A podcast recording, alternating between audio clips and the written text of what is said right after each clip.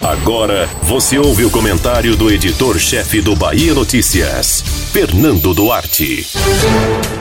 Se a política brasileira seguisse um padrão moral dentro do esperado de uma sociedade, a possibilidade do presidente Jair Bolsonaro se filiar ao Progressistas causaria constrangimento ao diretório baiano da legenda.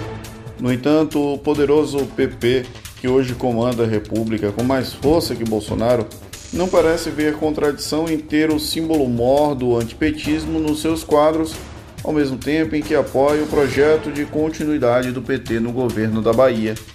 É suco de Brasil em modo sem amarras éticas, algo que infelizmente normalizamos.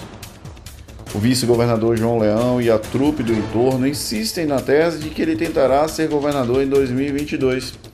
Acreditam tanto, mas tanto, que todos falam nos bastidores sobre a indicação de um vice para a chapa de Jacques Wagner no próximo ano. Porém, precisamos reconhecer que o gogó leonino é folclórico por essas bandas e ninguém se surpreende com o governismo desse grupo. Se tem poder, tem PP. Logo, esperar algo diferente disso é não enxergar a nossa realidade. Arvorado com a chance de Bolsonaro se filiar e demandar um palanque local, isso infla um pouco a garantia do tripé PP, PT e PSD.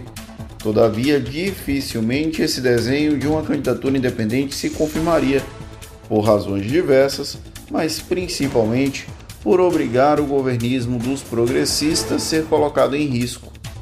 Eu não consigo imaginar Bolsonaro candidato à presidência pelo PP atacando o PT, enquanto aqui os dois partidos são unha e carne uma chapa pelo governo. Entretanto, admito que é problema de falta de imaginação da minha parte.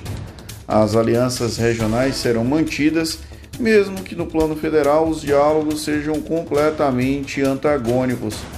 Se é possível se manter como governo no plano federal e estadual, qual a razão para arriscar? E olha que no plano da capital baiana, PP formalmente não integra a coalizão de apoio a Bruno Reis, mas mantém boas relações com a gestão. É certo que estamos falando de hipóteses e conjecturas que podem não se confirmar até 2022. O PP, com Arthur Lira e Ciro Nogueira, assume a articulação política do Planalto e avaliza a continuidade de um governo fragilizado. A ida de Bolsonaro para a sigla é um caminho natural e pode dar a ele a infraestrutura para uma campanha eleitoral mais próxima dos padrões brasileiros.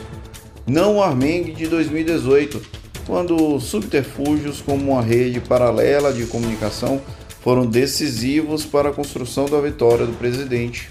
Afinal, o próprio Bolsonaro já disse que sempre foi do centrão, então o discurso anti-establishment foi abandonado de vez, ainda que existam crédulos a confiar na posição antissistema.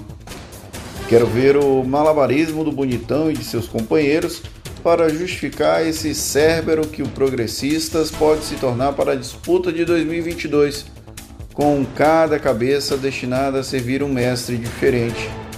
Para quem não é lá muito otimista, pode ser útil lembrar que esse ser mitológico é também uma espécie de porteiro do inferno, pois no Brasil já é possível até sentir uma quinturinha batendo haja progressismo conservador por essas bandas. Você ouviu o comentário do editor-chefe do Bahia Notícias, Fernando Duarte.